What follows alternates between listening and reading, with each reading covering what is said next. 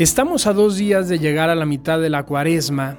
Hoy es el décimo octavo día, sábado 2 de marzo, y la iglesia nos invita a dedicar los sábados a recordar de modo especial a la Santísima Virgen María.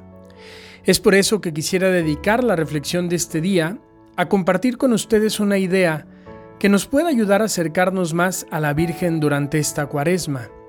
Y la tomo basándome del pasaje de las bodas de Caná. Vemos en este pasaje del Evangelio que María fue invitada junto a Jesús y a los apóstoles a unas bodas en Caná de Galilea. Y así como nosotros no llegamos a una boda con las manos vacías, María también llevó su regalo. Un regalo que consistió en dos cosas. Primero, María observó. Observó que en esa boda se estaba terminando el vino que de hecho se había terminado.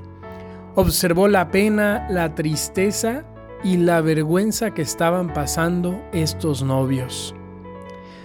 Y segundo, María intercedió. No solo observó lo que faltaba de manera pasiva, sino que en consecuencia acudió a su Hijo Jesús y le pidió el milagro. Intercedió ante Dios hasta lograr que el problema se solucionara.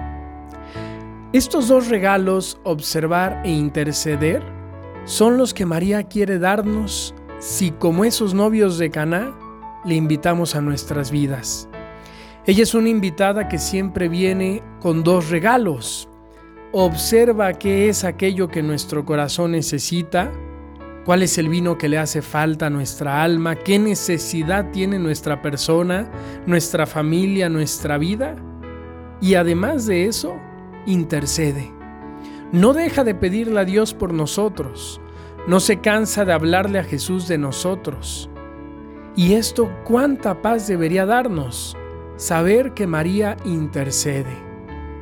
Aunque esté en el cielo, tiene su mirada en la tierra, su mirada en las cosas que necesita nuestra vida. Si una debilidad tiene Jesús, es que no puede negarle algo a su madre. No puede decirle no. Es algo que supera a Dios. En esta cuaresma, por eso, les invito, queridos amigos, a que invitemos a María a nuestras vidas, a nuestras familias, a nuestros corazones, y dejemos que ella traiga esos dos regalos, que ella observe qué es aquello que necesitamos y que ella interceda por nosotros ante Dios.